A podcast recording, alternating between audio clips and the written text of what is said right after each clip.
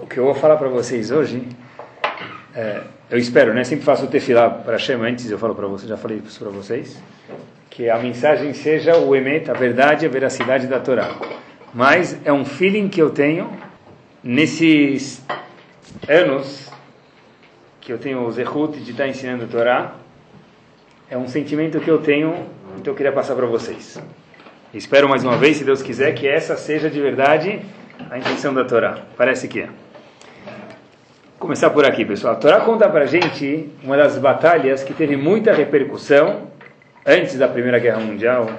Né? Tem uma batalha que teve uma grande repercussão, até hoje tem. Qual é a guerra? Teve uma batalha entre dois, dois indivíduos, todo mundo conhece, os dois irmãos gêmeos, Yaakov e Esav. Beleza. Essa batalha parece que durou uma noite inteira, conta a Torá para a gente em Sefer Bereshit, até que de repente o juiz conta um, dois, três, nove, dez, pô, nocaute. Quem nocauteou quem? O juiz levanta o, a mão de Jacob e diz: Jacob, você venceu. Esav, na verdade, não era Esav, era o anjo de Esav, assim conta a Torá. Perdeu de Jacob essa batalha. Jacob nocauteia, vamos chamar assim, o anjo de Esav. Agora, a Torá fala, beleza, mas então quem apostou em Yaakov ganhou. Mas o anjo de Esav fez sim um prejuízo físico, algum machucado em Yaakov, a Torá conta pra gente. Está escrito na Torá que ele machucou Yerech Yaakov. Yerech seria a coxa de Yaakov. Assim está escrito. Agora é claro que a Torá conta pra gente que machucou a coxa de Yaakov. O que, que me interessa? Ok, para aprender a fazer fisioterapia em Yaakov, Yaakov já faleceu que a Torá conta para a gente que ele ganhou? Mas olha, ele foi machucado. Yaakov foi machucado e machucou a coxa dele. Por que a Torá conta isso para gente, pessoal? O que é Yerech Yaakov? O que é essa coxa? Rav Wasserman, o aluno do Hafetz Chaim, conta para gente o seguinte, pessoal. Existe um ponto que Yetzerará não tolera. Qual é o ponto que Yetzerará não tolera? O estudo da Torá. Fato é que se a gente for pensar, o anjo de Esav, quem é o outro nome dele? Qual é o xará do anjo de Esav? Qual é o sinônimo disso? Yetzerará. O Yetzerará brigou com Yaakov. Perguntam todos os mefarshim, comentaristas, por que não brigou com Abraão nem com Yitzhak? Então a resposta simples é que o símbolo de Yaakov, é claro que todos os patriarcas eram tzadikim, isso é óbvio, mas o símbolo de Yaakov Mor era o que? Torá. Yaakov Ish Tá, uma pessoa que só estava envolvida em Torá. Quando Yetzirah viu isso, ele falou, olha, esse aqui eu não vou deixar passar. Abraão eu deixo. Yitzhak eu deixo. Mas Yaakov, o anjo foi brigar com ele. Agora, o anjo, na verdade, deixou uma marca em Yaakov. Qual foi a marca? Esse anjo de Esav, mais uma vez, era o Yetzirah. É o seguinte, sempre que o, o anjo diz o seguinte, olha, às vezes ganham, às vezes perdem, eu não me incomodo. Mas quando se trata de Torá, isso aqui é, é meu oposto, por isso que eu vou guerrear contra Yaakov. Todo tempo que o Yehudi está em contato com Torá, ele está tocando no Pix. Lembram? Pega, pega. Quando você encosta no Pix, esconde, esconde, ninguém pode te pegar. O Pix do Yehudi é a Torá, onde a pessoa, o, o elemento que é contra ele, que é Yetzirah, não tem shlita, não tem domínio sobre ele. Por isso que o Yetzirah foi brigar somente com Yaakov. Agora a pergunta é o seguinte: o que, que é esse Yerech? O que, que é esse, essa coxa? O anjo de Esav, que é o Yetzirah, ele conseguiu machucar a coxa de Yaakov. Apesar que Yaakov ganhou a luta, ele ficou com um machucado físico. Esse machucado físico tem uma representação para a gente. Diz Rav Yohanan Wasserman que isso se refere a Elul Tinokot Shel Betraban, as crianças. O que quer dizer a coxa da pessoa? É a continuidade da pessoa. Yaakov ganhou a guerra contra Yetzirará, mas saiu machucado, alguém ficou com uma ferida. Quem foi? As crianças. O que quer dizer isso? É o seguinte, os descendentes da pessoa. Diz Rav Yohanan Wasserman, mais uma vez ao longo do Hafetz Chaim, o seguinte. Ah, para que, que você vai ensinar teu filho Torá? Você é bobo. Tudo bem, se a gente tivesse nos anos de 1300, se a gente morasse na, na Espanha, se a gente morasse na Inglaterra, tudo bem. Mas ano de 2000 e lá vai bomba. ensinar a Torá para uma criança? Que perda de tempo. Isso é uma consequência, esses pensamentos de Rav Hanan Wasserman, que veio há 50 anos atrás, é uma consequência do machucado que o Yetzerará fez na coxa de Jacob. Isso que representa. Por exemplo, vai achar que isso é besteira, você vai dedicar o teu momento para. Bem-vindos. Você vai dedicar o teu momento para a Torá, isso é uma besteira. E já que isso aqui é uma besteira, deixa para lá, tem coisas mais importantes na vida. Diz Rav Hanan Wasserman, esse foi o machucado que o anjo fez na coxa de Jacob. Tá bom. Tem uma pergunta a ser feita, é o seguinte. Esse Yetzerará tinha uma oportunidade de machucar Yaakov. Uma oportunidade única. Como ele conseguiu machucar Yaakov? Bateu na coxa dele. E o que, que isso representa? Os filhos da pessoa. Poxa, eu se fosse Yetzerará, dava um soco no olho de Yaakov, deixava o olho dele roxo. Por que, que justo pegou as crianças?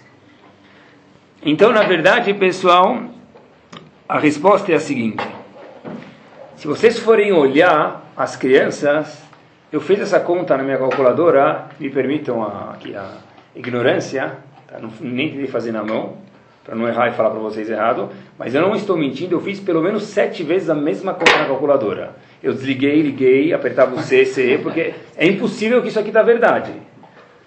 Depois vocês façam ela, e eu acho que talvez seja essa a resposta, pessoal. Por que, que pegou justo os filhos? É justo isso que ele ia conseguir? Talvez tenha outra ponta de Torá que ele podia prejudicar. Uma pessoa que tem um filho, um pai que tem quatro filhos hoje. Tá bom? A, a próxima geração vão ser 16. Vamos dizer que cada quatro filhos tem quatro. Eu vou andar só cinco gerações. A próxima geração são 64. Se esses 64 tiverem quatro filhos, são 256. E a quinta geração desse pai, ou tataravô, são 1024 filhos. Isso se cada filho tiver quatro filhos.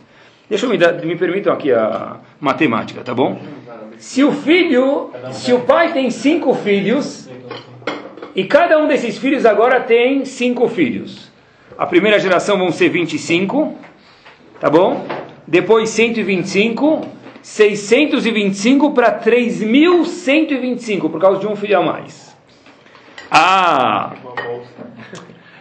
Talvez o anjo de Esav, talvez me permitam um chute, essa é a resposta.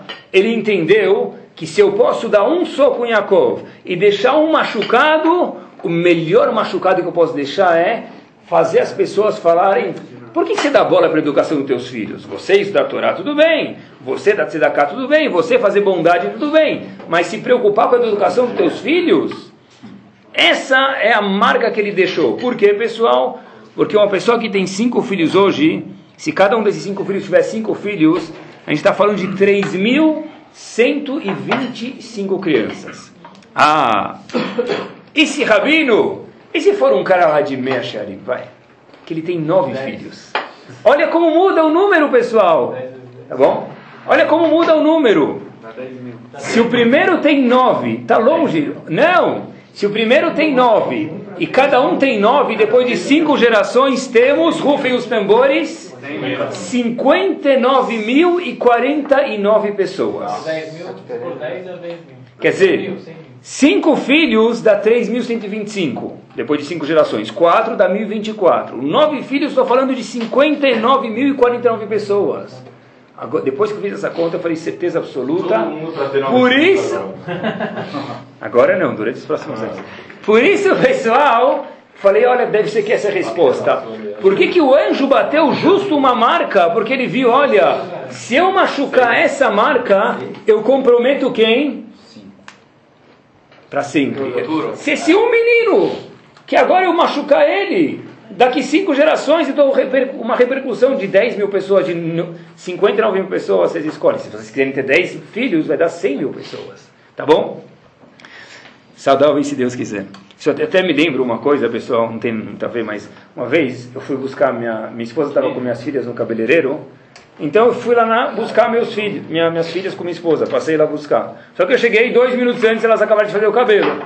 Então eu estava lá fora, não vou entrar no cabeleireiro eu e 99 mil mulheres, eu fiquei lá fora, esperando com meu filho. Aí de repente sai uma moça, eu não estou mentindo, o pessoal estava sentado fora. A moça fala: O senhor é marido daquela louca?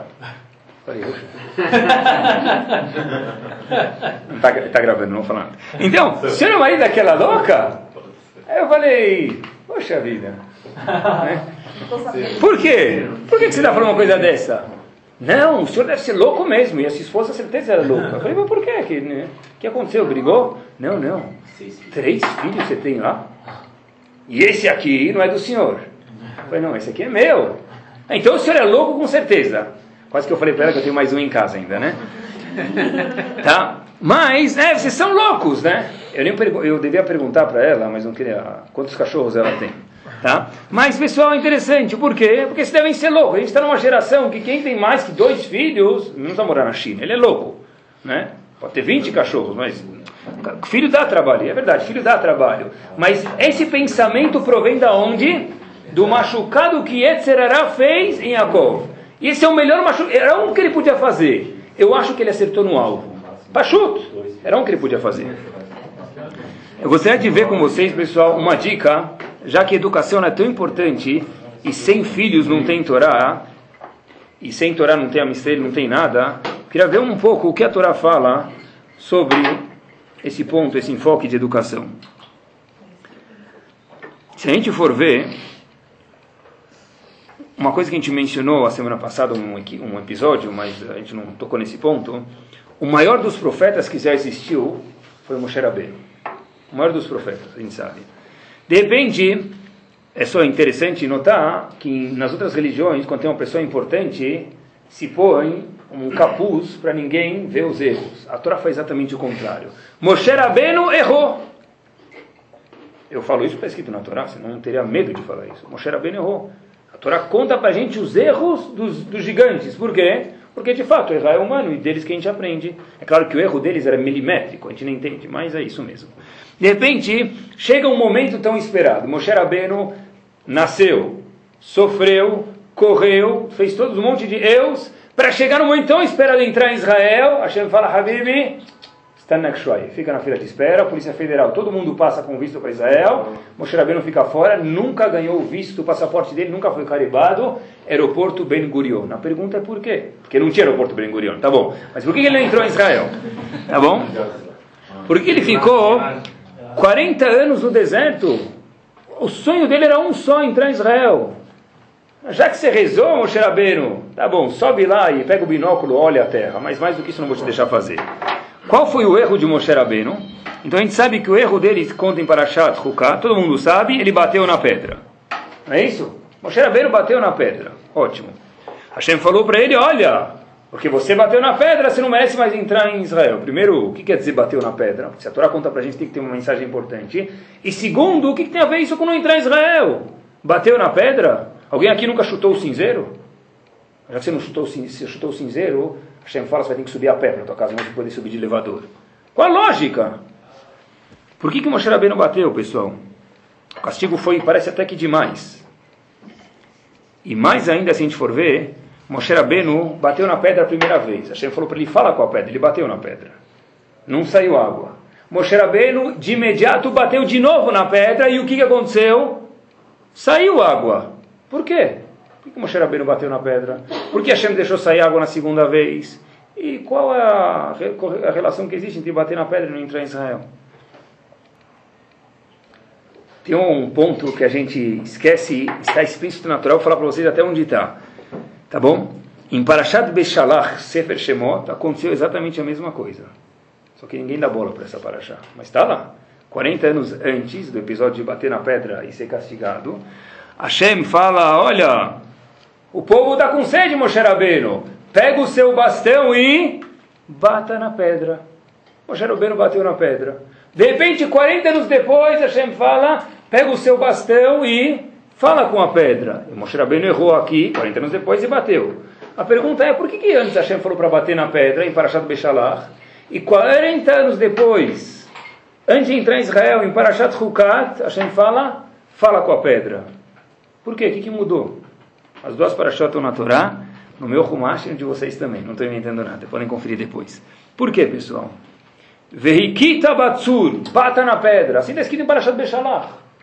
Por que 40 anos depois ele fala, Vedibartem Menacela, falem com a pedra? Tem muitas respostas. Essa resposta que eu vou falar para vocês, um pedaço dela está no fim do Kliakar. Se vocês forem ver, na Parashá que lida com o pecado de Moshe Rabbeinu, o Mikraot Dolot, que é o Kumash com explicações, para você andar um passo você tem que virar quatro folhas.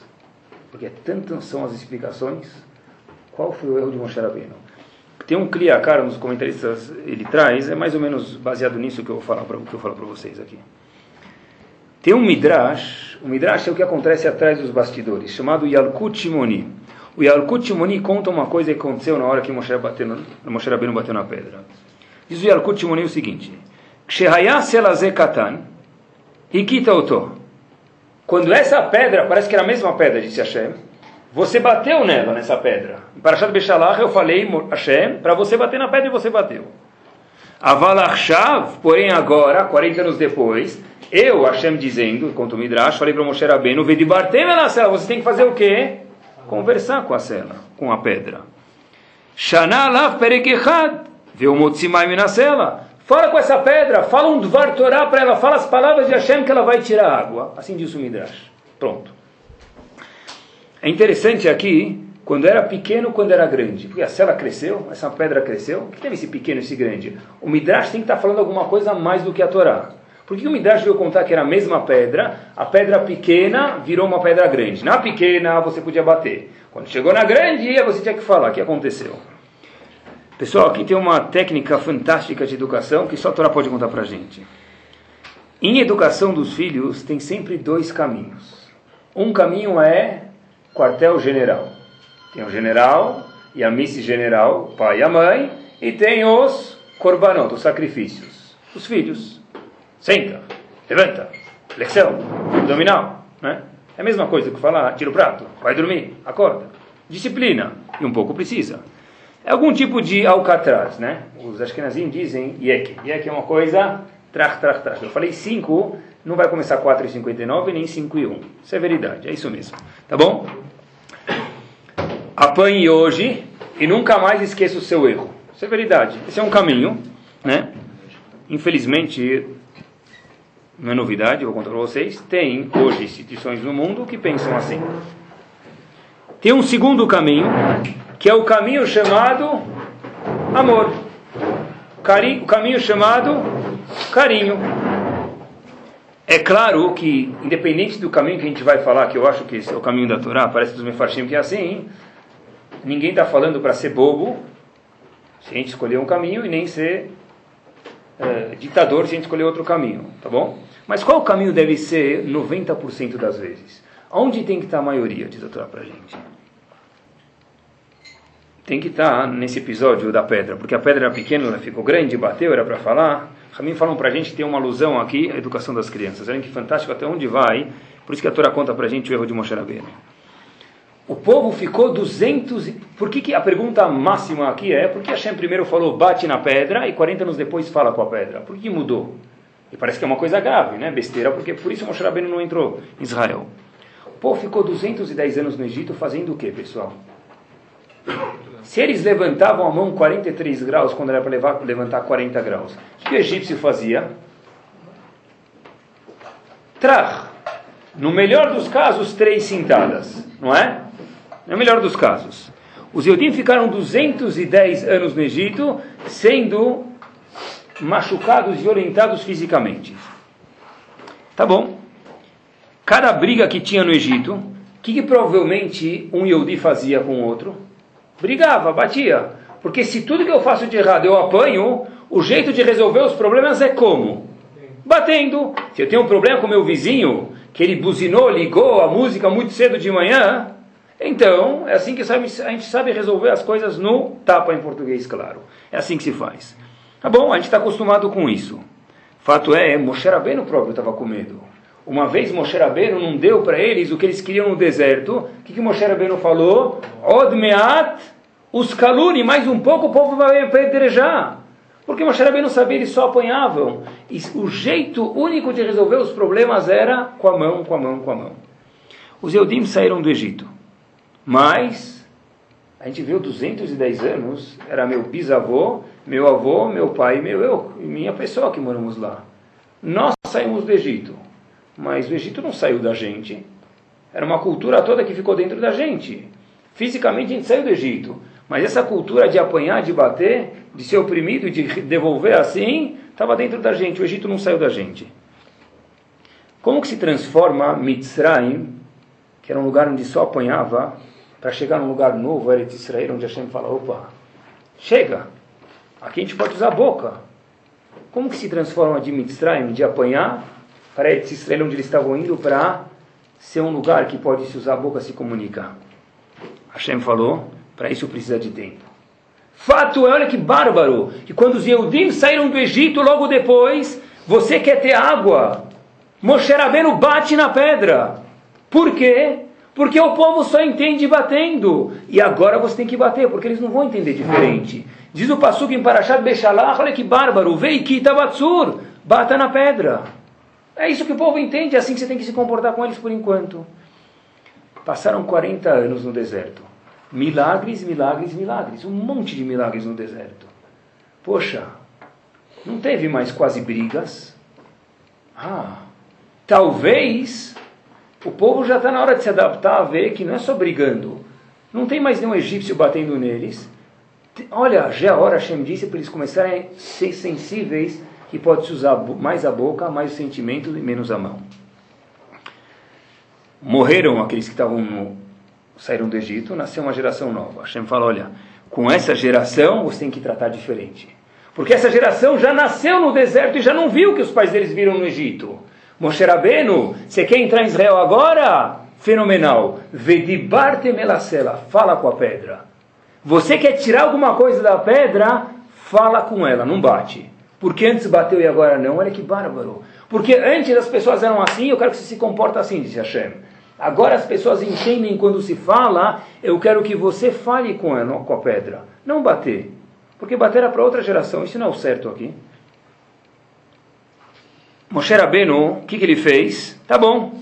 Moshe Rabbeinu, a gente vai ver por que não pegou essa lição de alguma forma. O que, que ele fez? Bateu na pedra. A primeira vez que Moshe Rabbeinu bateu na pedra, não saiu água. Na segunda vez começou a sair água. Por quê? Porque Hashem falou, tá bom, vai sair água.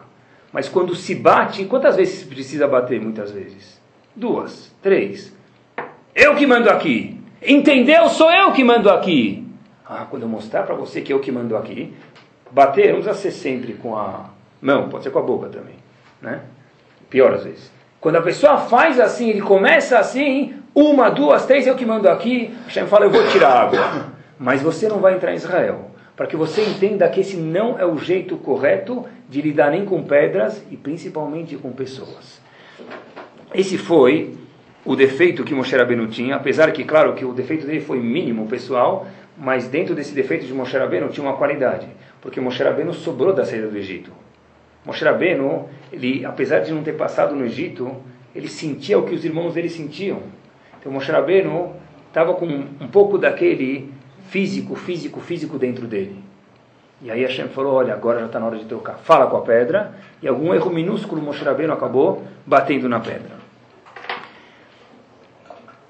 Moshe, ou seja, Hashem está falando, olha, para a geração, para a primeira geração estava bom você bater.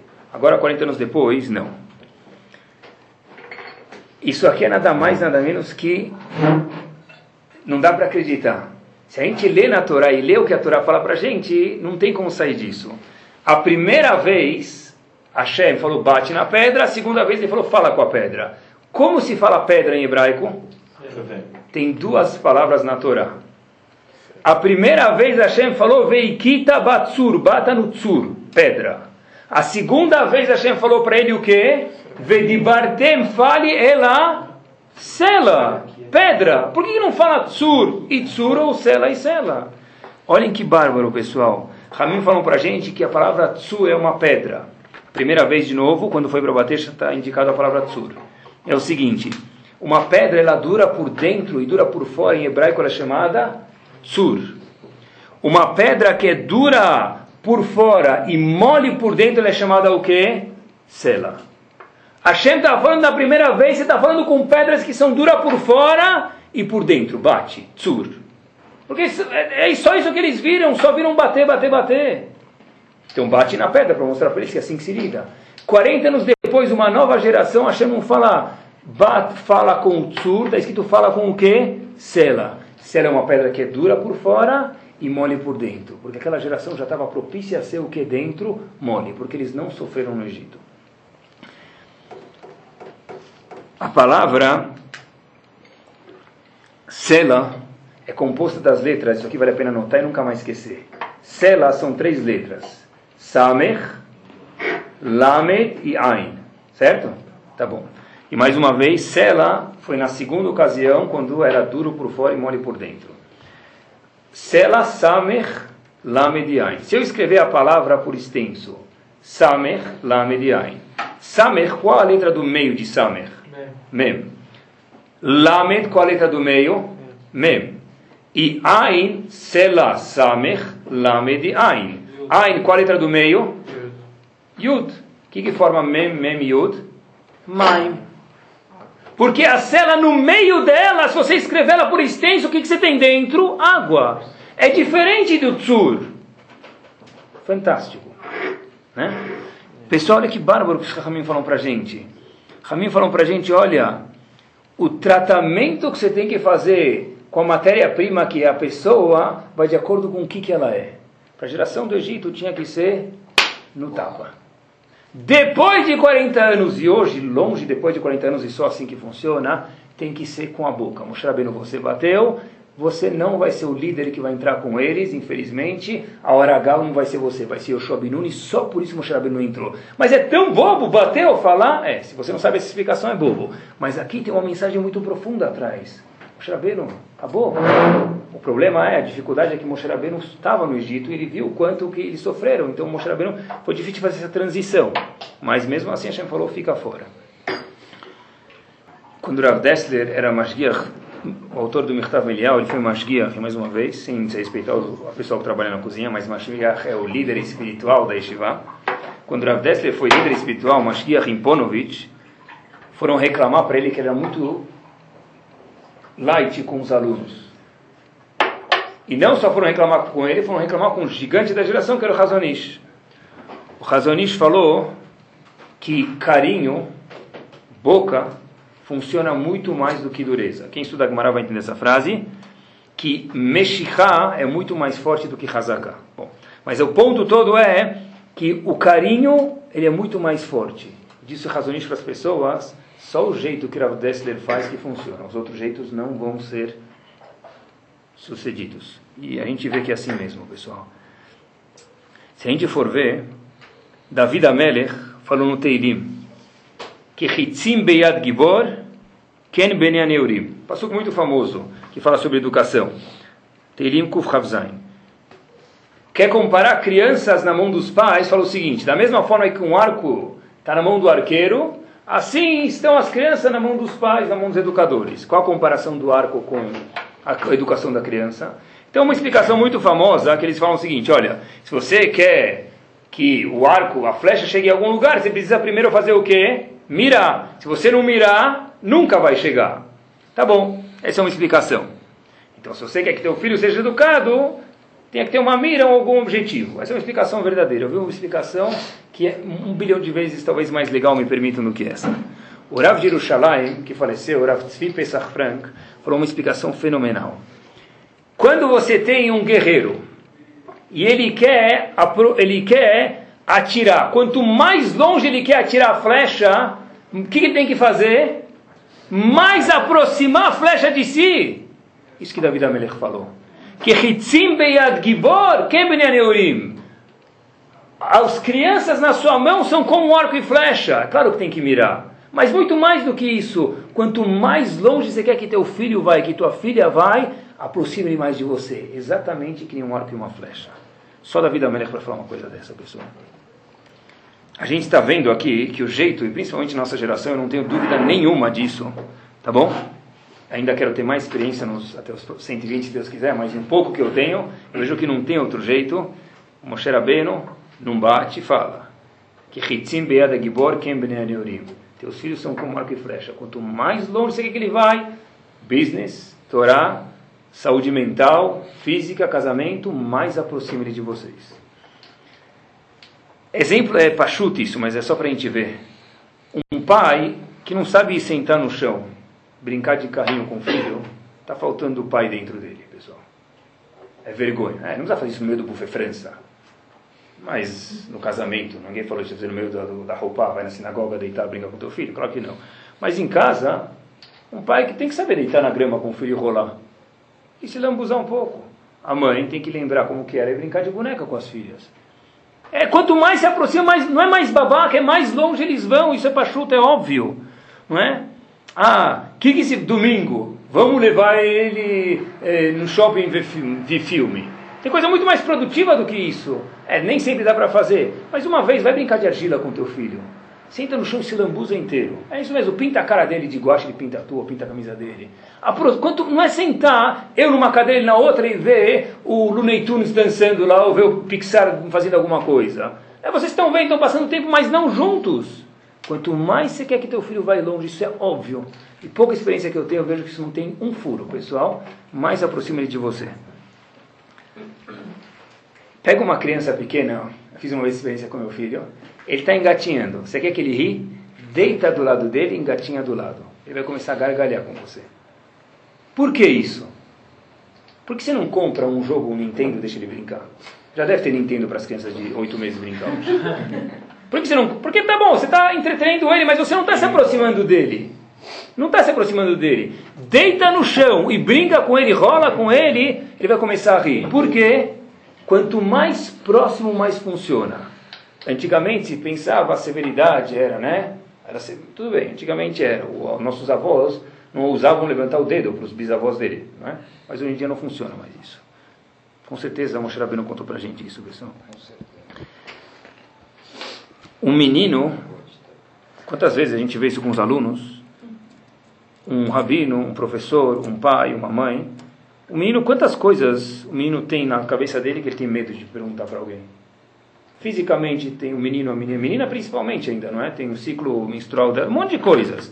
Tem pensamentos que, que meus amigos estão falando de mim. Puxa, já estou com barba, o outro já começou, a, já começou a cair cabelo. Cada alguma coisa, não é? As meninas também. Se os pais ou as mães não são próximos, para quem ela vai perguntar? Deus me livre, talvez uma pessoa errada. E aí você perdeu o teu filho, nunca mais lo não encontra ele. Quanto mais longe que teu filho vai, fala com ele, aproxima ele de você, pessoal. Eu procurei no dicionário Michaelis a, a tradução da palavra pai. Lá está escrito gerador, criador. Então talvez se eu procurasse cavalo ia estar a mesma coisa. Tá bom? Elefante também. Né? Esqueceram, tá? paga as contas, outras coisas, não está lá isso, tá bom? Eu procurei no dicionário de verdade a tradução de, da palavra pai. Qual a tradução da palavra pai no dicionário de verdade? Pachut, óbvio. dicionário de verdade é a Torá. Se vocês procurarem a palavra av, na Torá ela aparece uma vez. A palavra Av na Torá começa, aparece no começo de Parashat Vaigash. Perek Memhei Pasukhet.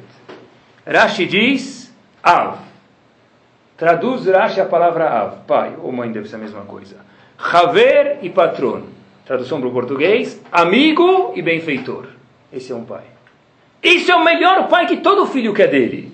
Não é o, o, o, filho não quer o pai que vai chegar na hora do, do, do bar mitzvah, querido filho, escrevemos esse discurso para você no teu filme. É, isso aqui vai ver uma vez, duas vezes. Isso não é o que ele quer. Todo mundo tem aquele discurso do pai no bar mitzvah no vídeo.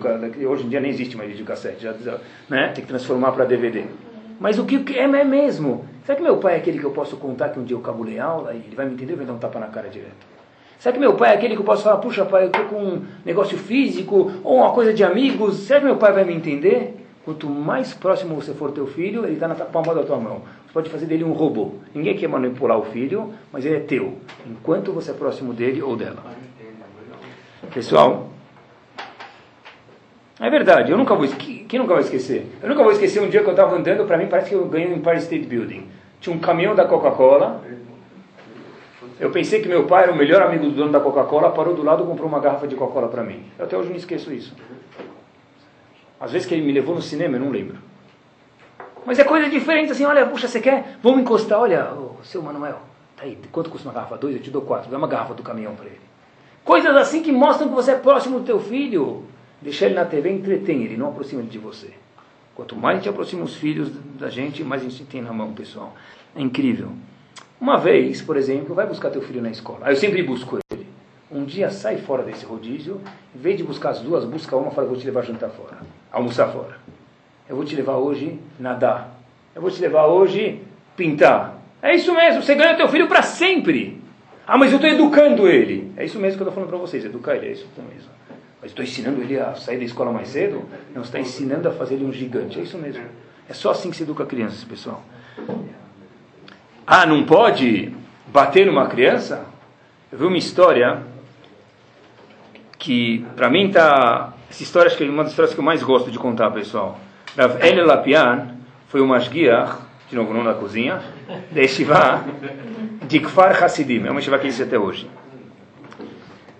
Uma vez ele começou a falar para os alunos quanto que é importante vir na reza. Então ele falou para uma vez, duas, três, quatro vezes. O nome do aluno é Shimon, tá bom? Sem sobrenome.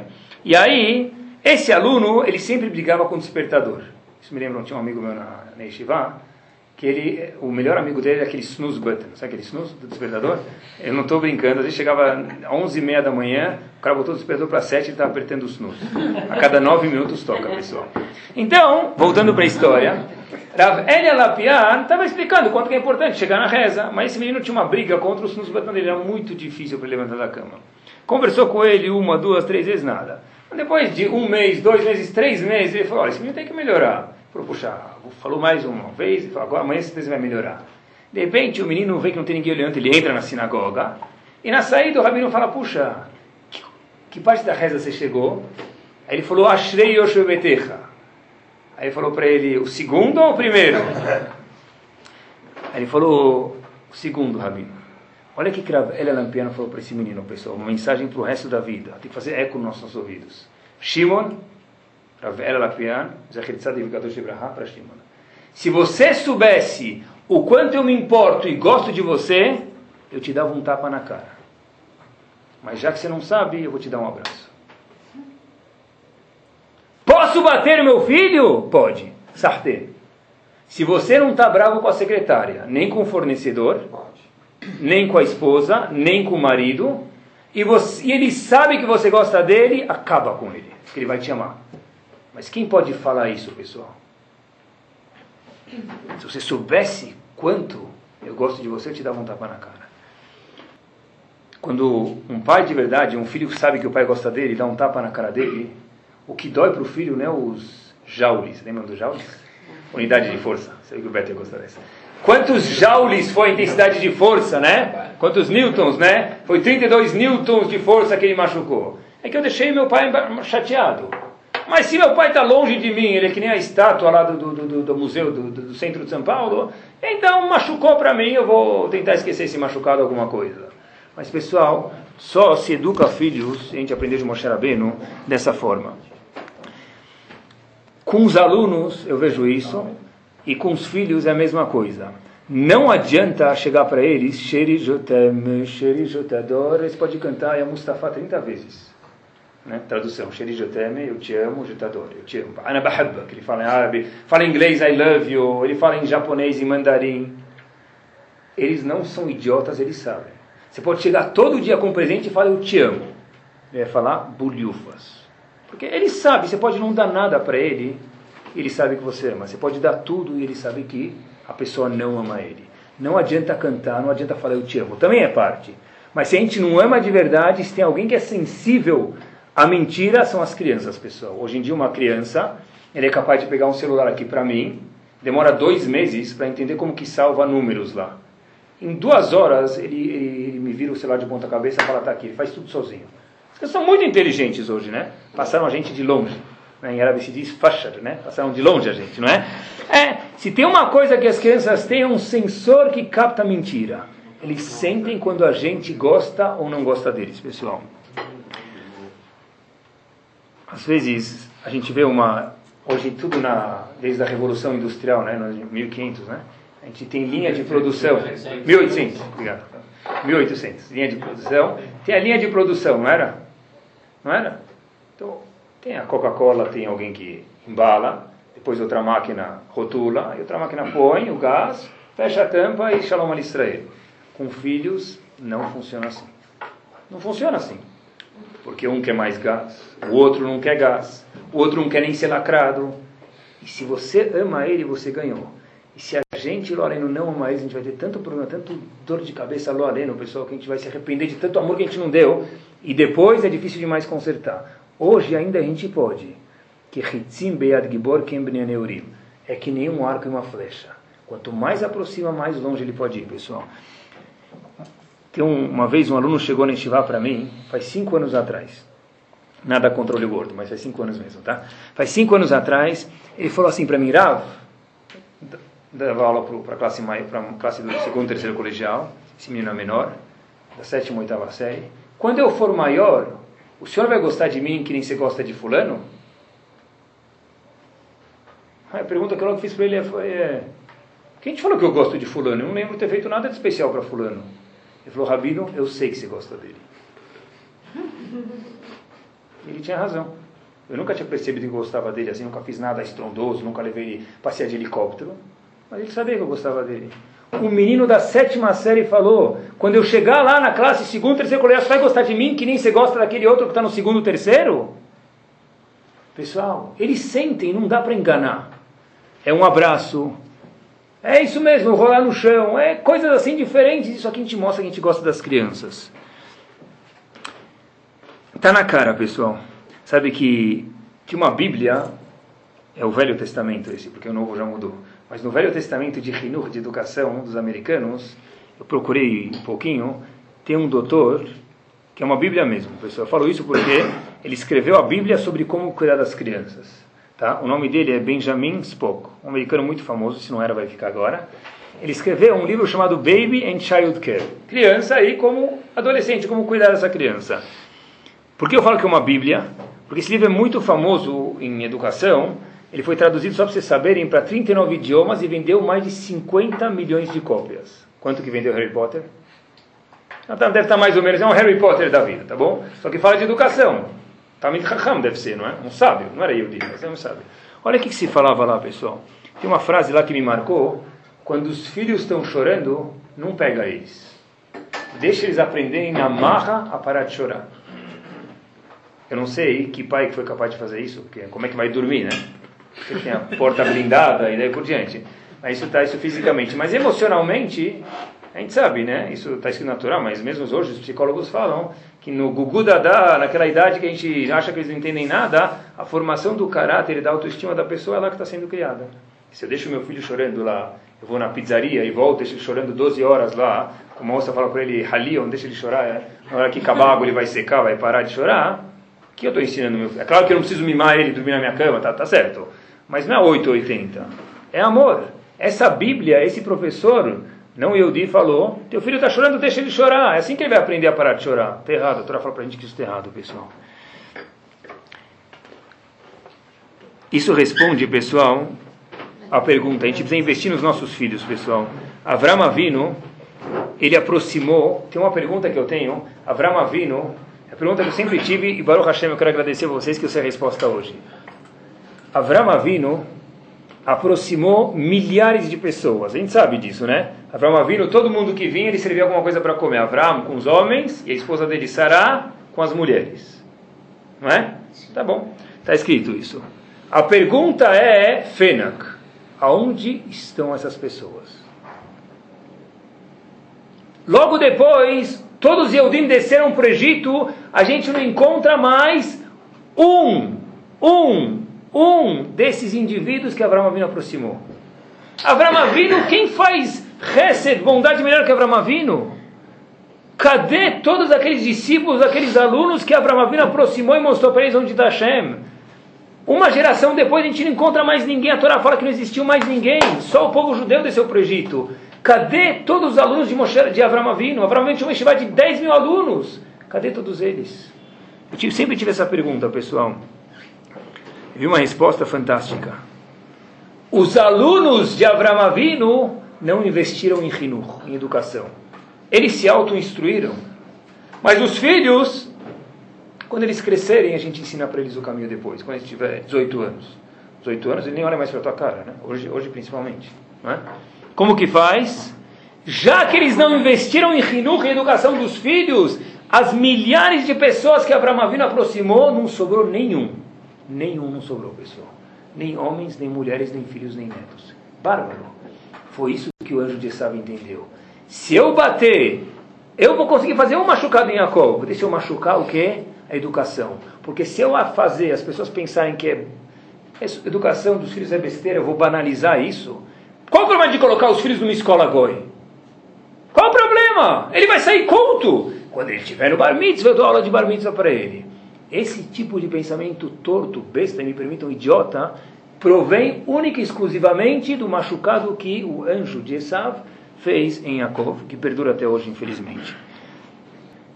Sabe que cuidar de, de pessoas é muito difícil. Uma vez eu estava, fui dar uma palestra uma vez, aí uma pessoa me levantou, estava no meio da palestra, esse cara fazer uma pergunta, sabe? Deixa eu uma pergunta, sabe? Fazer uma pergunta assim, eu falei, deve ter, obrigado, né? Que... Ou às vezes eu posso ir no banheiro, às vezes, né? Falei, posso fazer uma pergunta para o senhor? Eu falei, pode. Por que, que o senhor fez MBA, Rabino? O senhor administra o quê? Puxa, boa pergunta. O senhor se formou, viajou para os Estados Unidos, ficou nove anos, fez MBA. Você administra o quê? Aí eu respondi para ele na hora, Seata de Shmaia, eu tento administrar vidas, e é muito difícil. Peço para que a Hashem continue me ajudando. Porque administrar uma fábrica sem desmerecer, e continue tendo sucesso vocês, se Deus quiser, é um ponto. Mas administrar uma casa, crianças, pessoas, é muito difícil. A gente precisa investir pelo menos tempo como a gente investe para outras coisas que a gente faz. Rav Misalant falou uma frase bárbara. Kim Dumani, me parece, disse Rav Misalant, do fundador do movimento de estudo de Mossad de ética. Anagar Dorech al O carpinteiro mexe e pode acabar pisando, quebrando madeira. Azagag, Zagag, al Shivrei Aquele que trabalha com vidro pode acabar pisando e quebrando um pedaço de vidro. Diz Rav Israel Misalant, aquele que educa todos nós, ala neshamot. Se pisar, está matando, está entortando o quê? Vidas. Se eu estrago um pedaço de tecido que não aconteça, se Deus quiser, o ano que vem não vou lembrar mais. Se eu estrago uma Neshama, o carpinteiro pode ter estragado uma mesa. Aquele que com vidro pode ter quebrado uma mesa de centro. Triste. Mas aquele que mexe com educação, todo pai mãe, todo professor principalmente também mexe, mexe com Neshamot, pessoal. E eu sempre falo que da mesma forma que o médico e todos os profissionais têm feiras e têm que estar informados, então eu vejo sobre mim, é uma coisa pessoal que eu tenho, um nishgit se diz, né? Em Yiddish, uma dor de assim, uma belinha que fica bis, bis, minha orelha. Olha, se você está com crianças, então você tem que estar informado como se educa adolescentes. Então, graças a Deus, eu tento ler bastante livros. Tem muitos livros hoje de Torá fantásticos sobre educação e revistas que falam sobre educação. E tem feira na China de coisas, tem feiras de educação. Então eu tento ficar envolvido e quando eu posso eu me participo. É uma coisa que eu gosto muito. Pessoal, não vou esconder o sol com a peneira. O que eu falo para vocês, não tem nenhum artigo que fala sobre isso, mas são propagandas que eu vejo em revistas judaicas, pessoal, e Kolsheke no mundo fora do Yodi. Uma coisa que parece que é realidade, pessoal. E não dá para esconder. Se o problema existe, já vou mostrar para vocês qual é o problema com certeza isso aqui tem que ser um alerta farol vermelho para a gente, pessoal. Não tem uma revista americana, não de Rino de educação, revista judaica que fala sobre família, fala sobre Rabanim, que fala sobre Dvar Torah, que não tem um desses anúncios, pessoal. Quase todas, recebo duas, três, e quase todas têm.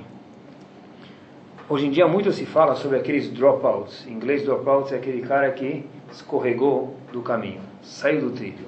Pessoas que o tataravô era rabino, ou era religioso e achava que era rabino, mas tudo bem, era religioso, e hoje, infelizmente, estão fora do caminho. Eu recebi um suplemento que vem nessa revista de Yeshivot, tinha talvez 30 Yeshivot anunciando, 30 Yeshivot somente para alunos que saíram fora do caminho de Torá. Não pessoas que fizeram chuva, o contrário. Estavam no mundo de Torá e falaram: Torá não é para mim. E esses yeshivot fazem um trabalho de tentar voltar a pessoa para o caminho de Torá. Muitos nem querem ir para esse yeshivot. Tem mais de 30 yeshivot no mundo. É um problema parece que existe, pessoal. E eu conversei com uma pessoa para enriquecer esse shiur, que ele é relacionado com uma dessas yeshivot, E eu falei, por que, que você acha que todas as pessoas que estão nessa tua yeshiva, me dá um problema se é que existe, você pode me definir assim, plá, vai, alreg elachat, como se diz, não pessoal, um problema, por que esses meninos estão aqui? Ele falou, é muitos. Eu falei, tem um denominador em comum? Ele falou, tem. Quase todos, meninos que estão aqui, não é 90%, 99%, é porque tinham pais ausentes em casa. Repito, quase todos, informação que vale ouro. Pais, que, filhos que estão aqui nessa escola, que não querem nada, a gente precisa fazer de tudo, cambalhota para eles voltarem, é porque tinham pais ausentes.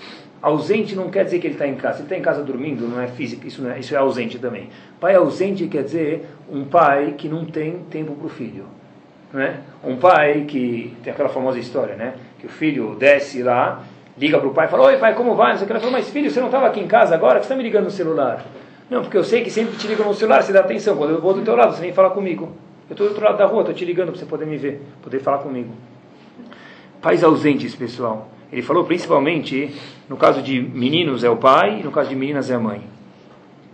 Às vezes, pessoal, e por que, que eles fazem isso? Ele me falou que 99% das vezes é só para chamar a atenção dos pais. Eu vou sair do caminho de Torá, eu vou chamar a atenção de toda a comunidade para você ver, ó, eu quero atenção. O que sobra para a gente é, antes do problema, da atenção. Vou mostrar para vocês dois artigos, pessoal, que saem nas revistas americanas, tem até o telefone aqui, vocês podem comprovar que é verdade. 718, Nova York, 337-3700. It hurts to call a domestic abuse hotline. É chato ligar para essa telefone que é de do, uh, abuso doméstico. It's hurt, it hurts more not to. Dói mais ainda nem ligar. Para ter um, um artigo desse, que tem uma linha que você pode ligar, anônimo, para falar que você apanha em casa, sabe quantas centenas de pessoas ligam para isso? Tem outro artigo, pessoal, eu estou te falando de instituições que fazem propaganda em revistas eh, normais nos Estados Unidos, judeus. Eu gostaria de falar com um psicólogo religioso no telefone sem dar meu nome. Isso aqui com certeza não tinha 50 anos atrás. Para ter instituições que tem pessoas do outro lado da linha, para um menino, uma menina fala, eu estou apanhando em casa. Para o menino, uma menina fala: Olha, meus pais não me dão atenção, o que, que eu faço?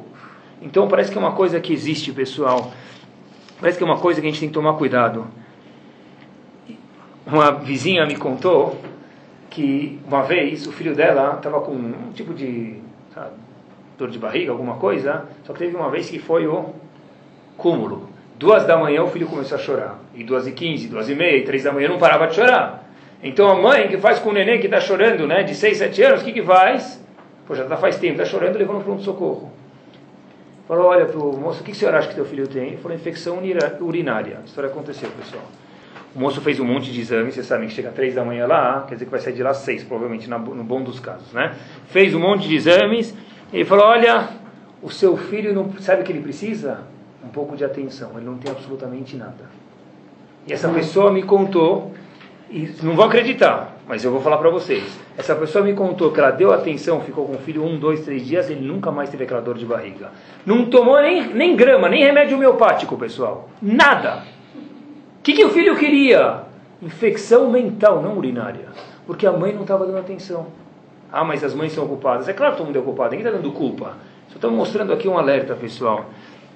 Só para terminar, a gente tomar, a levai que a gente ficasse tão preocupado com a proximidade dos filhos, com a saúde mental deles, a gente se preocupa se eles aprenderam inglês, se eles foram na aula de balé, se eles escovaram os dentes, se eles tomaram a vitamina, se eles tomaram um milkshake, quantas calorias eles ingeriram e deixaram de ingerir. Porque só o corpo, o que, que manda no corpo inteiro, pessoal? O que, que dá mais problema nos adolescentes? A cabeça. Por que uma pessoa vai parar em drogas? Muitas das vezes é porque eu quis falar com meu pai, ele não me ouviu. Eu fui procurar outra pessoa, aquela outra pessoa não era a pessoa apropriada. E aí, já que ele ficou meu amigo, o que ele me manda fazer eu faço. Quantos adolescentes hoje têm drogas, pessoal? Quantos? Quem não sabe é porque não sabe nada de educação. E quem sabe um pouco, sabe que tem, infelizmente, muita gente. Classe baixa, alta, altíssima, e quanto mais alta, maior o índice. Porque o pai é mais ocupado, mais ausência, e mais procuram outras coisas, pessoal. Essa foi a mensagem de Moshe Rabbeinu. Tem dois caminhos, é. Mas o caminho parece que perdura, diz Moshe Rabbeinu a gente, e Hashem falou para ele, antes eu falei para você bater na pedra, agora é hora de falar com a pedra. E para a nossa geração, com certeza, me permitam, com a ignorância que eu tenho, eu quero aprender sempre mais se Deus quiser, mas o pouco que eu sei é bater está longe de funcionar. A não ser, só te dou um tapa na cara se souber quanto eu gosto de você, como aquela história. Eu não sei quem pode falar isso. Às vezes precisa ser enérgico, sim. Mas 95% das vezes eu preciso deitar com meu filho, rolar com o show, ele, brincar com ele, para ele poder me contar, puxa pai, eu fui mal na prova. Puxa pai, eu estou com um problema com um amigo. Puxa pai, eu estou com um problema físico. Esse é um pai de verdade. Essa é a tradução da palavra Av. Na Torá, a palavra Av é traduzida de Rashi, Haver. Esse é o melhor pai, essa é a melhor mãe, um amigo. E não pode faltar um ingrediente para a gente não pensar que nós entendemos tudo de Hinuch, Deus me livre, repito, Deus me livre. Diz o Hafetz Haim para a gente, Mishnah Brurah, Alachot Birkot Torah, Tamid, com isso eu termino, Tiet Filat Av, Ve'em Segura Bepiem. A reza tem que estar sempre na boca do pai e da mãe. Leit para rezar sobre os filhos, pelos filhos. Shiulom de Torah, que são pessoas que, se Deus quiser, estudem Torah. Tzadikim, justas e Balei Midotovot, como a gente falou no show passado, pessoas com virtudes, com características positivas. Quer dizer, fora o trabalho que a gente faz, uma mãe não pode passar uma vela de Shabbat sem rezar em português, na língua que ela quiser, Hashem ajuda meu filho. Um pai, na Amidah, quando reza, Shomea Tefilá, fala, por favor, Hashem, antes da Abraha, Baruch Atah Hashem Shomea Tefilá, por favor, Hashem, me ajuda, me dá Siata Dishmai, me ajuda para educar meus filhos. Que Bezat Hashem, se a gente seguir os conselhos da Torá e rezar para Hashem, certeza Hashem vai fazer o que o Havetz Haim falou para a gente, Shiolom de Torá, que sejam filhos que estudem Torá, Tzadikim, se Deus quiser, Balei Midot também. Amém.